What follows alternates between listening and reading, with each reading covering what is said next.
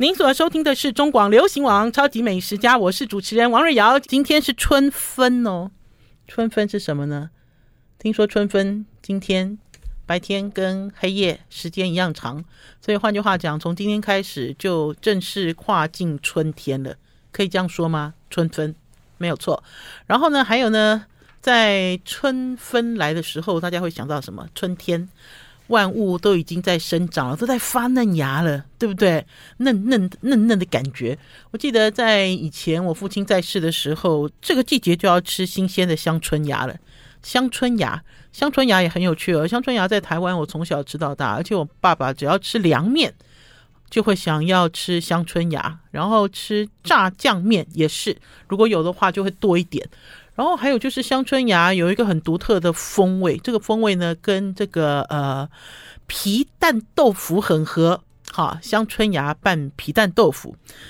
嗯，有趣的是哈，我有一年去到了中国大陆采访，那一年是在江南采访，我忘记是在苏州还是在扬州，哈，就是这两个地方的其中一个地方，他们吃东西哈，应该是苏州，他们吃东西好注重季节哦，季节感。呃，在那年呢，我就吃到了整根香椿芽。香椿芽其实整根也没有很长，大家知道香椿嘛？香椿是一种树，芽就是摘取它呃长出来的这个新的嫩叶，所以呢，它这个芽呢大概就只有呃食指的长度。然后在台湾吃香椿芽，当然你也是买到这种比较长、更长的，然后你会把嫩的摘下来，老的不要。呃，我就看到在江南他们吃香椿芽很简单，这个香椿芽呢就是稍微用。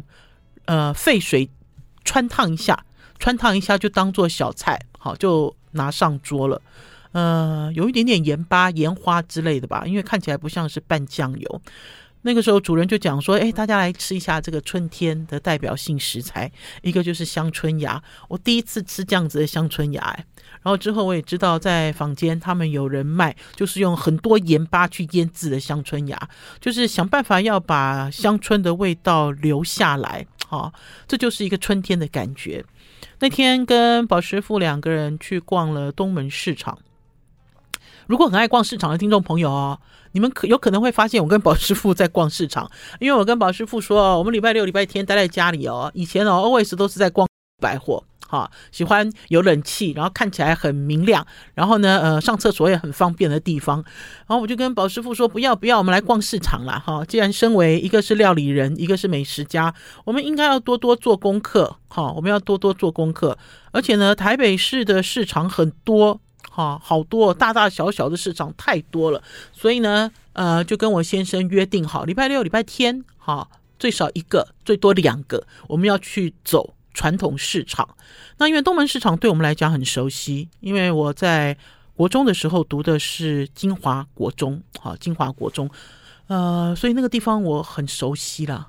啊，所以那天呢，宝师傅其实也很喜欢东门哦，我不知道为什么，因为宝师傅蛮蛮不爱传统市场，哈，就是他不喜欢这种呃人很多很挤，然后很黑，哈，呃，没有空调，然后甚至你会看到一些你不想看到的一些。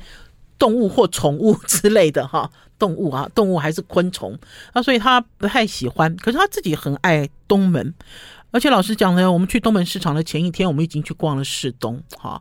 啊，为什么要逛市场？是因为我发现了一个趋势。这个趋势呢，老实讲呢，也早就已经存在了，只是我一直一直一直都不不愿意接受有这样子的趋势。这个趋势就是一个熟食的趋势。我去逛市场，永远都是看生鲜材料。哈，我从来没有正眼去看熟食，呃，可是呢，逐渐发现呢，好多人哦上市场呢，不是在买青菜，不是在买猪肉，哈，很多人上市场是在买熟食，哈。然后当我认真去逛了一下市东跟东门市场的熟食的时候，我发现哇，真不得了哎，听众朋友，等我好好做功课，再来跟大家报告市东市场的熟食，哈，呃，今天是礼拜二嘛。等到礼拜五，礼拜五那集跟大家来聊市东市场，很有趣啊！因为等于是呢，呃，一个传统的市场，我们偶尔会去逛，所以呢，你会看到它的变化，而且这个变化很显著，非常显著。呃，然后呢，先跟大家聊东门市场。东门市场我非常熟悉了，而且东门市场有几摊的这个摊贩的老板都跟我们变成很好很好的好朋友，然后呢，呃，一直都听到东门市场有要改建，好，就改建的消息也是一样不绝于耳。可是呢，都没有动作，好，都没有动作。可是我们自己还是很喜欢东门，因为很熟悉的感觉。然后呢，呃，我那天去逛东门市场是礼拜天，我就看到那个熟悉的那个卖莲藕的小哥。我会邀请卖莲藕的小哥来到我们超级美食家上节目哈，因为我第一次跟他买莲藕，我就对他感兴趣，好。呃，为什么感兴趣？因为他卖莲藕非常专业。好，怎么说呢？呃，这个婆婆妈妈凑上去的时候，哈，不管认不认识你，他都会问你，你的莲藕是要煮汤的还是要炒的？好，要买多少这样子，然后他就会帮你挑。然后呢，呃，态度都非常好。然后呢，听众朋友，你们知道藕有七孔有九孔吗？酒有七孔跟九孔，不是七孔流血啦，不是九孔那个演员，不是。好，就是这个孔心有不一样。然后大家知道为什么你在煮莲藕的时候，有的时候一锅都黑黑的，有的时候却煮得很粉嫩呢？好，然后有的莲藕吃起来呢松松的，有的莲藕吃起来脆脆的。你们知道这些？你们知道这些呃莲藕的学问吗？然后呢，还有你们知道，其实莲莲藕是淀粉质很重的东西，莲藕等同白饭。大家知道吗？其实都不知道，对不对？我那天呢，在东门市场礼拜天，我看到他，我好高兴哦，因为我好有一段时间没看到他了。他就说：“姐姐，叫我姐姐。”他说：“姐姐，你是不是？”都礼拜六来啊？我说对啊，我说因为有时候有空，我礼拜六就来。可是他是固定礼拜天，礼拜天就一定会出现。那所以我错过他好几次。我那天看到他在卖莲藕，我好高兴啊！我就直接提出邀请。还有这个季节哈，新鲜莲子也上来了哈，就是新鲜莲子，不知道为什么这个季节居然有新鲜莲子。呃，我买了一包，然后很开心，好，然后就跟这个卖藕的小哥聊天，呃，然后之后呢，我们就去逛这个市场，发现了什么？发现了新鲜蚕豆。呃，蚕豆这个食材很有趣哦，很多听众朋友会说蚕豆好像不在你的生活里，错，蚕豆 always 都是在你的生活里啦。你有没有吃那个可乐果蚕豆酥？大家有吃吗？然后还有就是那个零嘴。黄黄的那个蚕豆去酥炸，炸完了之后呢，炸的这样子脆，很脆，哈，然后用一点盐，哈，还是有一些各式各样的口味。还有就是大家所讨论的郫县豆瓣酱，哈，因为现在大家喜欢吃麻辣火锅，喜欢吃川菜，川菜现在又变成一种显学。郫县豆瓣酱的原料就不是黄豆，它的原料就是蚕豆。蚕豆，好了，我们要先休息一下，进一段广告，再回到节目现场。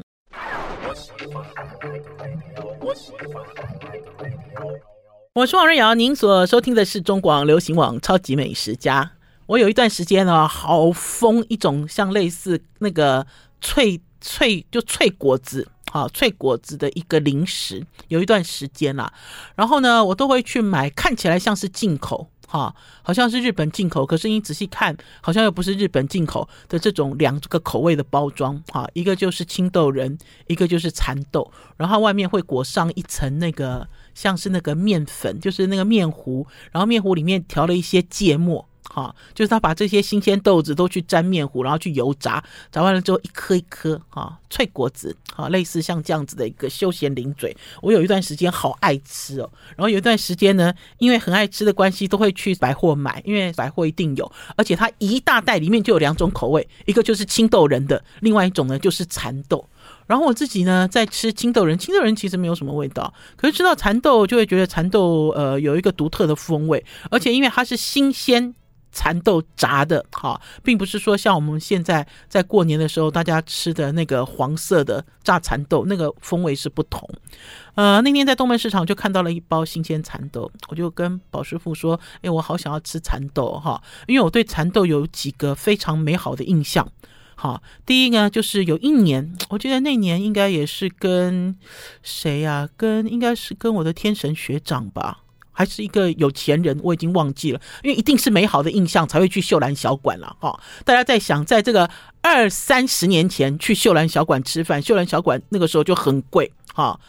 呃，我跟我的天成学长两个人去吃中饭，天成学长付了五千多块。好，大家在想二三十年前，好，可是现在秀兰小馆已经不贵了哈，因为这个理论我有讲给听众朋友听，就是秀兰小馆的菜，呃，即使是有涨价。也是很微服，然后还有就是他的菜都做得很很精准，很好吃啊，是很好吃的江浙料理，不会呃不三不四这样子，也不会因为这个客人嫌嫌他呃过咸啊、过甜啊、过黑呀哈，然后他调整很多哈，呃即使有调整，我觉得还是走这种江浙风味的正道上。呃，我就记得我有一年在秀兰小馆，哈，也是一个很美好的经验。然后呢，坐在这个小吃区，然后点了一盘这个炒蚕豆。这个蚕豆哈上桌的时候呢，刚好那桌上有一片太阳洒落的金光。我一定要把这张照片 找出来给大家看哈。那个蚕豆哈就在这个阳光下洒落的阳光下，就这样绽放出这种绿色的光芒哈。哦，吃到这个嘴里哦，因为蚕豆是新鲜的蚕豆，新鲜蚕豆很酥嘛，吃起来不是这样软软，呃，吃起来不是这样子硬硬的，好像好像大家最熟，我用花生米来比较好了。花生米，比如说花生米，有人去水煮很快，好，那个韩国妈妈教我水煮很快，煮滚了就要熄火，好，然后有可是有的人在卤花生就卤很久，那所以花生的口感有的很脆，对不对？有的很酥软。好，那可是呢，蚕豆就是要吃酥软。那可是我那年我就吃到，就是很简单，哈，就是用青葱，哈，去清炒这个蚕豆，哈，看起来当然很简单。可是呢，蚕豆酥软其实是有基本法，因为呢，你如果不用它的基本法，这个蚕豆上桌就黄了，就不好看。哈，这是我对蚕豆的一个美好的印象。然后另外一个印象呢，是对这个蚕豆呢，呃，从美好的印象，从恐怖的印象变成美好的印象了。呃，我记得早年那个时候，宝师傅在天香楼做主厨，然后呢，呃，洋都饭店的总裁就一直 push 宝师傅要去开发小菜。好，呃，如果你问我哈，呃，我们两岸哈，就是呃。中国跟台湾对于中华料理的演绎，我就会觉得我们台湾对于小菜这个部分其实是很有趣的。哈，其实它并不归类为某一省份。哈，然后可是大江南北在地食材都有使用。我记得那个时候呢，呃，严长寿请我们吃饭，每次他请我们吃饭，一定会点一个小菜，叫做蚕豆拌。哈，蚕豆拌、蚕豆酥之类的东西，然后它看起来就像是一个呃绿色的豆腐，绿色的盒装豆腐，很方正。然后你可以看到它的绿有一种大理石的渐层，因为比较绿的就是雪里红，然后呢比较浅绿的就是蚕豆泥，蚕豆已经煮煮软了，然后把它把它打成泥，然后把这两个东西呃混在一起。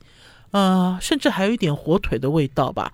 听众朋友现在听到这里就会觉得说，哦，这些食材都是老扣扣哎，对，听起来好像都是都是老人家会吃的东西。所以我那个时候在第一次吃的时候，在三十年前，二二三十年前吃的时候，我说，哦，这个食物。吃起来哦，一看就知道很费工，吃起来也很费工。可是呢，我吃起来就觉得我哈逼啦哈，因为它蚕豆有一个怪怪的味道嘛。那个时候觉得怪怪，甚至于你会形容那个怪怪的味道是抹布被闷到的味道。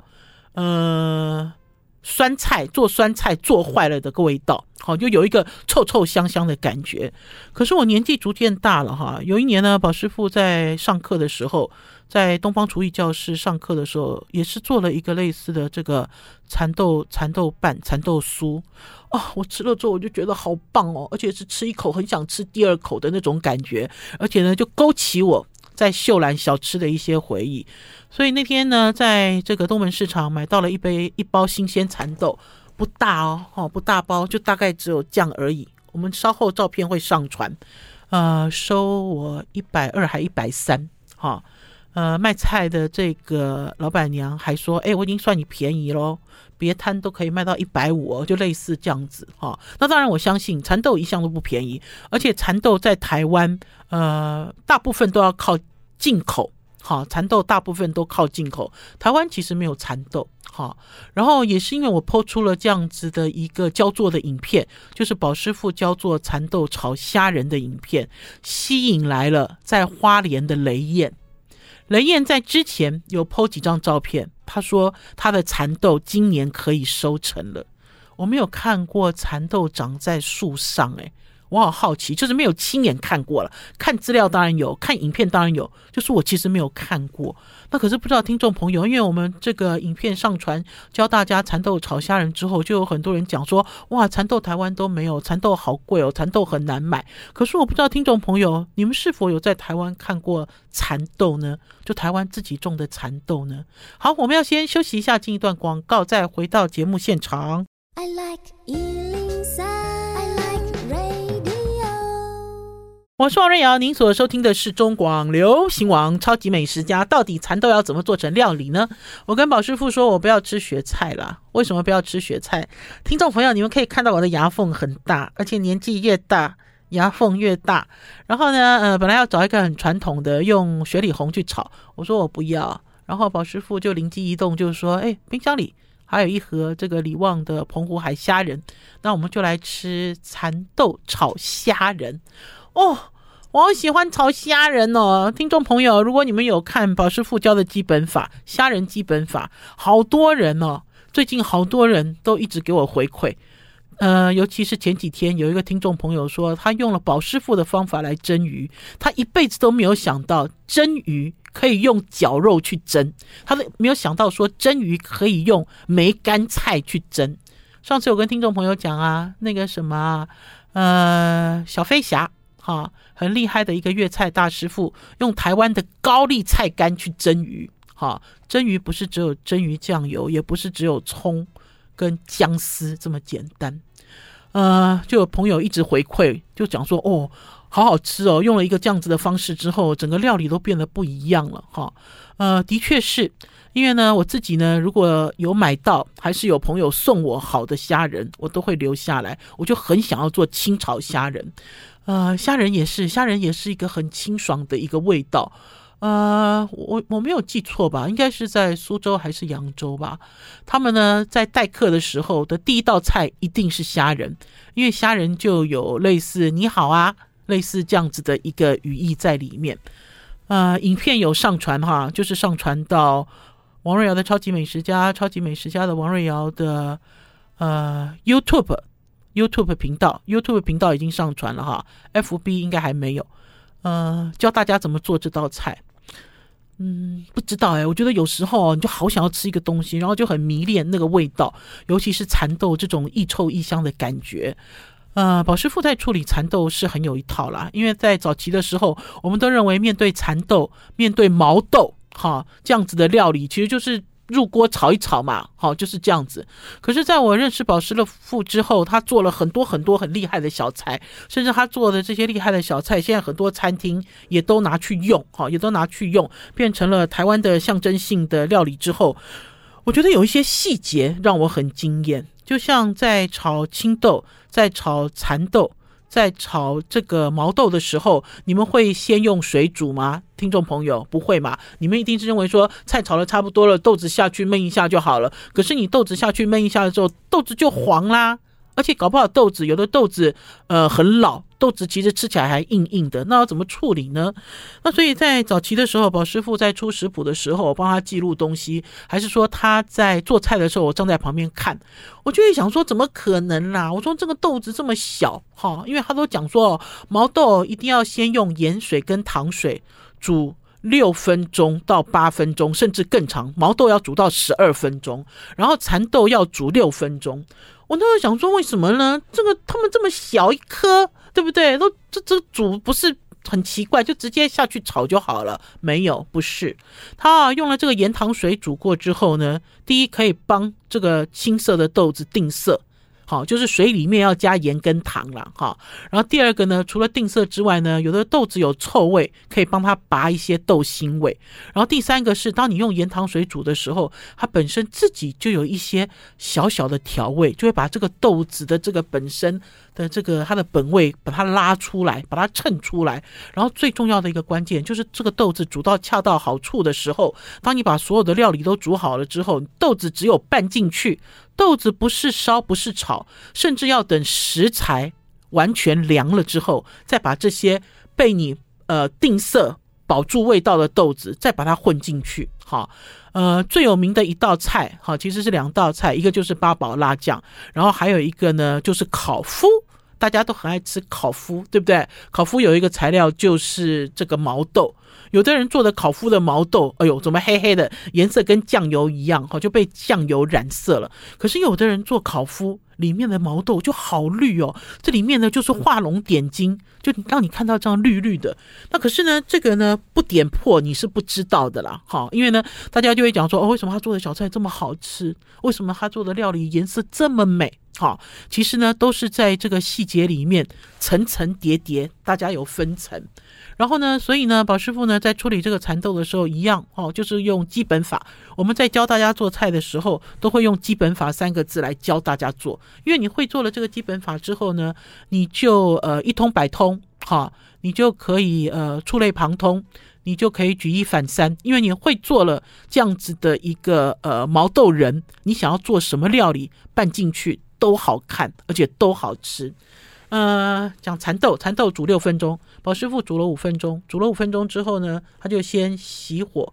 熄火之后呢，他要测试，因为每个毛豆就跟我们生出来的手指一样，跟你们家的小孩一样。这个蚕豆没有一定，没有一定。那所以呢，有的已经软了，有的还没有。呃，所以呃，差不多煮了六分多钟之后，就把它沥出来。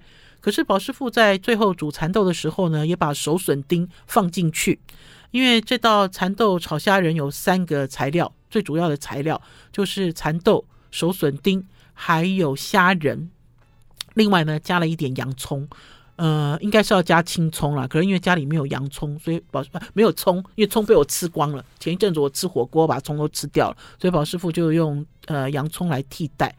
呃，这是蚕豆的基本法，虾仁的基本法是什么？我们啊一直在跟大家聊虾仁的基本法，虾仁的基本法，呃，讲了一百遍了，一千遍，我们都不厌其烦，因为都很希望大家在吃虾仁的时候会辨识虾仁真正的本味，而不要被药水虾仁所迷惑。因为呢，当你知道这个这个没有泡过药水的虾仁。煮起来、炒起来、吃起来是这个味道，你就会迷上。你偶尔就要想要去做清炒虾仁，你偶尔就想要吃虾仁蛋炒饭，你偶尔就想要吃这个虾仁炒豆苗，就是它会一直呼唤你，因为好的味道，它就一直呼唤你。基本法也是很简单，就是虾仁剥好了壳，把肠泥挑出来，肠泥一定要挑出来哈，不要功亏一篑哈。肠泥用这个牙签细细的挑出来。那因为这次呢是李旺的澎湖海虾，虾仁很嫩。而且很小，好，我们都小心的照顾，然后用一点用盐巴，用这个呃太白粉去洗。这次的海虾很干净，好，所以也不需要用力抓洗，免得你用力抓洗完了之后，这些虾都变虾泥了。然后呃，再把它完全冲洗干净，然后沥干。沥干之后呢，再用餐巾纸把虾仁的水吸干净。呃，然后宝师傅呢，这次虽然虾仁不多，可是在露营的时候，希望教大家正确的做法，所以呢，他呢刻了一颗鸡蛋。天哪，鸡蛋现在有多贵啊？宝师傅说不行，我一定要用蛋清。我说你那个蛋清大概只有，你知道，大概就只有一点点而已，你为什么要牺牲一个鸡蛋呢？现在鸡蛋很贵，对不对？听众朋友，你们现在就算去买白蛋，我现在就算去买白蛋，一个白蛋哈也也要超过十块钱了。可是宝师傅就是这样子。这个虾仁呢，用了一点盐巴打一打，加了一点蛋清打一打，最后表面铺上一点点太白粉。好，这个就是姜姜虾仁，就是抓马虾仁的基本法。然后再用我们家经常用的中华铁锅，哈，烧热锅子，好，再加一点油，润锅，好，再把油拿出来，因为不需要那么多油，因为这个虾仁姜得很好，把虾仁就炒开，炒开之后再用锅盖。把它稍微焖熟，因为虾仁是一个圆柱体嘛，对不对？它其实不是一张饼嘛，它不是薄的。呃，之后呢，再起油锅，把这些材料混在一起，好，没有勾芡，而且最后呢，淋了一点花雕酒。哦，天哪！我吃到了这个新鲜的蚕豆，就开始预告春天来临了。好了，我们要先休息一下，进一段广告，再回到节目现场。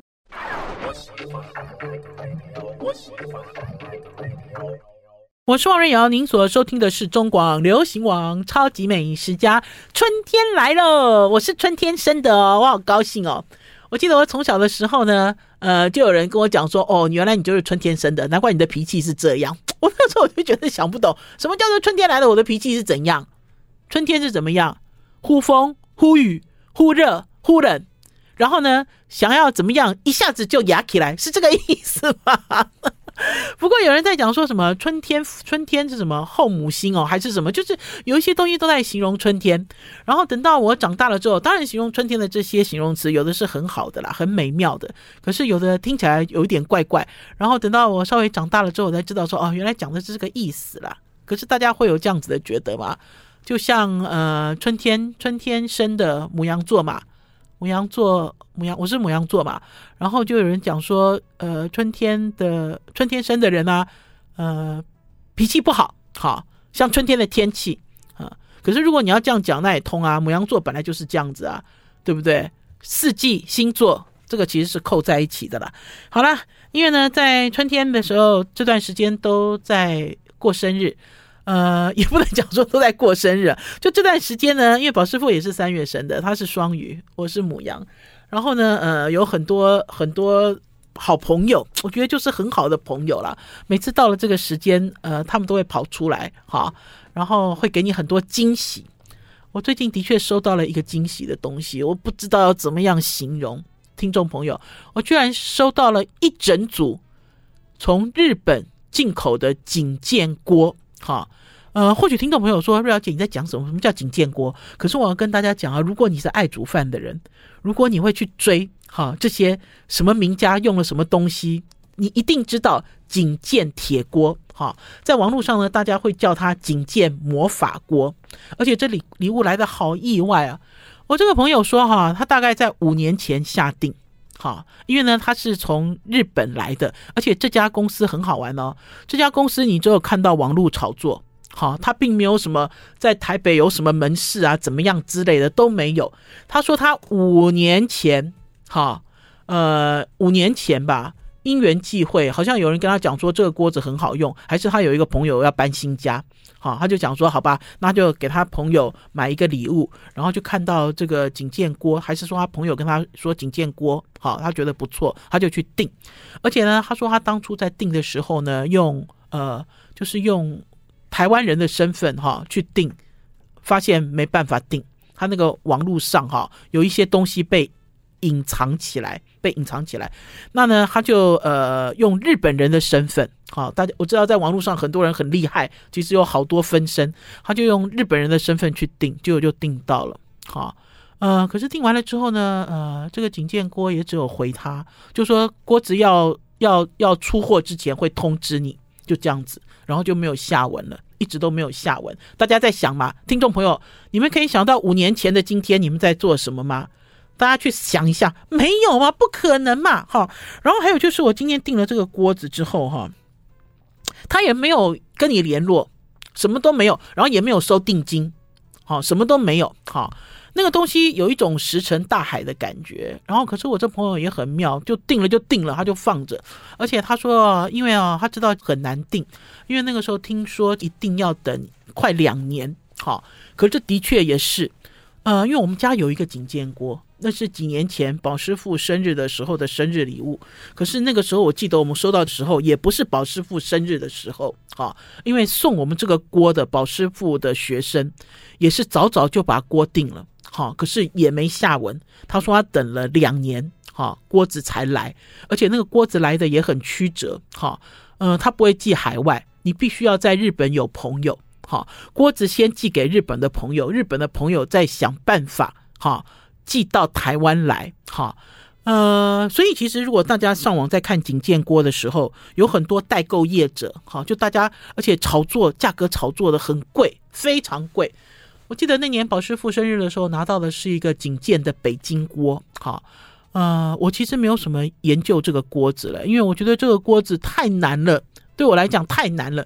有人送给宝师傅，我就觉得很棒，宝师傅也用得很开心。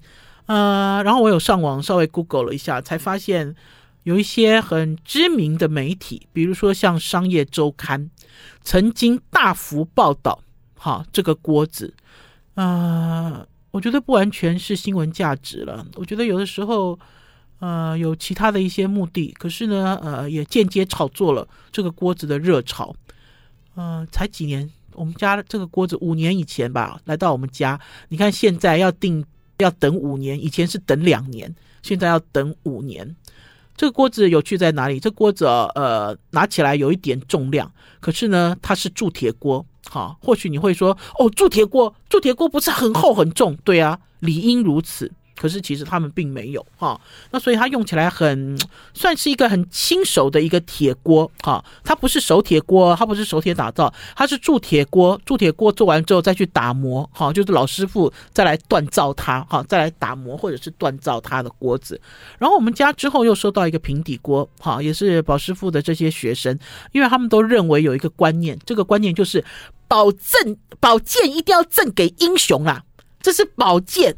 宝剑要正英雄，哈。那如果你不会做饭，还是你很少下厨料理，哈。就像有一段时间大家都很疯那个什么 l a c o s e 还是那个什么 Stop 这样子的一个锅子的时候，大家都不下厨，买了一堆铸铁锅，然后买了一个漂亮的架子，把铸铁锅呢当做摆饰品摆在家里。这个我就很有意见了，哈。锅子的本身的最重要的功能是什么？就是你要煮啊，你要焯它，然后你要把好的味道想办法好透过这个锅子呈现出来。那所以他们都觉得送给宝师傅好锅子，这个就是宝剑赠英雄。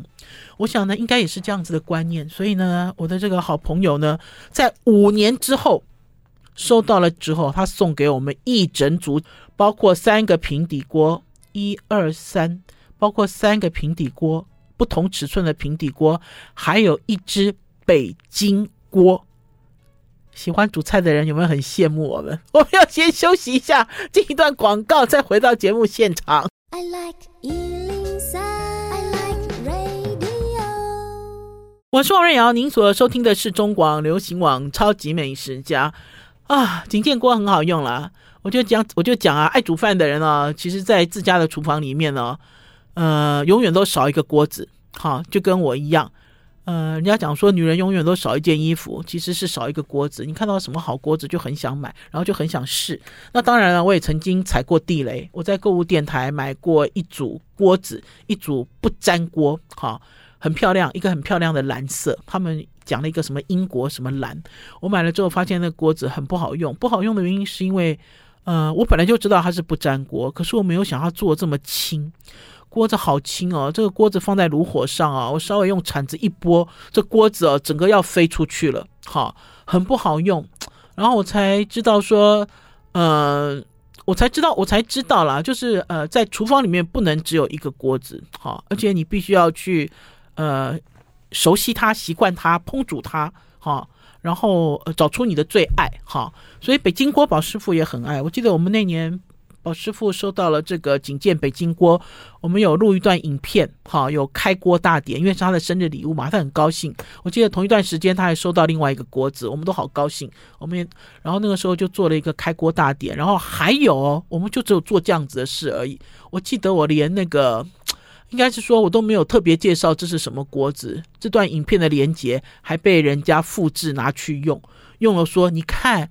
宝师傅也爱用景建锅，我那时候我还看了说，哎，有吗？我们家有景建国吗？然后我我还一副那种糊里糊涂的样子。好，可是不管怎么样啦，反正就是收到了这组锅子。这组锅子哦，老实讲并不贵，可是到了台湾之后呢，都是日币当台币，甚至倍数卖。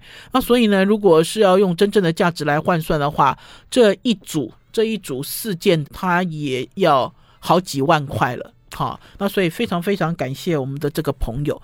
除了这个之外呢，在前一阵子我又收到台中的火腿合作社的三明治。这个火腿合作社的三明治哈，我第一次收到的时候呢，就是有这种杨贵妃的这种心情。怎么说呢？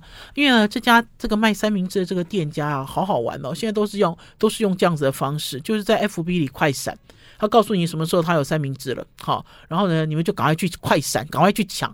我这个朋友呢，两度应该是很多次要吃他家的三明治，就要坐在电脑前面，要赶快去抢单。然后抢到之后呢，第一时间如果他告诉你什么时候可以提货，他就直接开车下去拿货，拿了货之后就直接送到我家来，所以我才会说我好像有杨贵妃的感觉。这个呃，火腿合作社的三明治感觉就是古代的荔枝。就是这样子，哈，因为三明治也是要抢新鲜。然后这家呢，大家听他的名字就知道，他呢一直坚持要用真正的火腿啦，哈，所以呃，他们家的火腿呢，呃，很好吃，哈，在台湾有几家强调用真正猪肉在做的火腿，而不是添加了很多粉，哈的这样子的火腿，其实有几家，哈，在花莲有，哈，花莲有两家。有一家叫什么郭荣氏吧，另外一家叫郭家，哈，都是系出同门，也是一个这样子的一个 feel 啊。那次我朋友也是，他他每次都很妙，他就说你下午在不在家？好，他就这样私讯我，我说在呀。他说那你不要出门哦，好，我说不要出门是什么意思啊？啊，等到傍晚的时候就送来了这个火腿合作社最新的口味，最新的口味呢，一个就是火腿千层。什么叫火腿千层？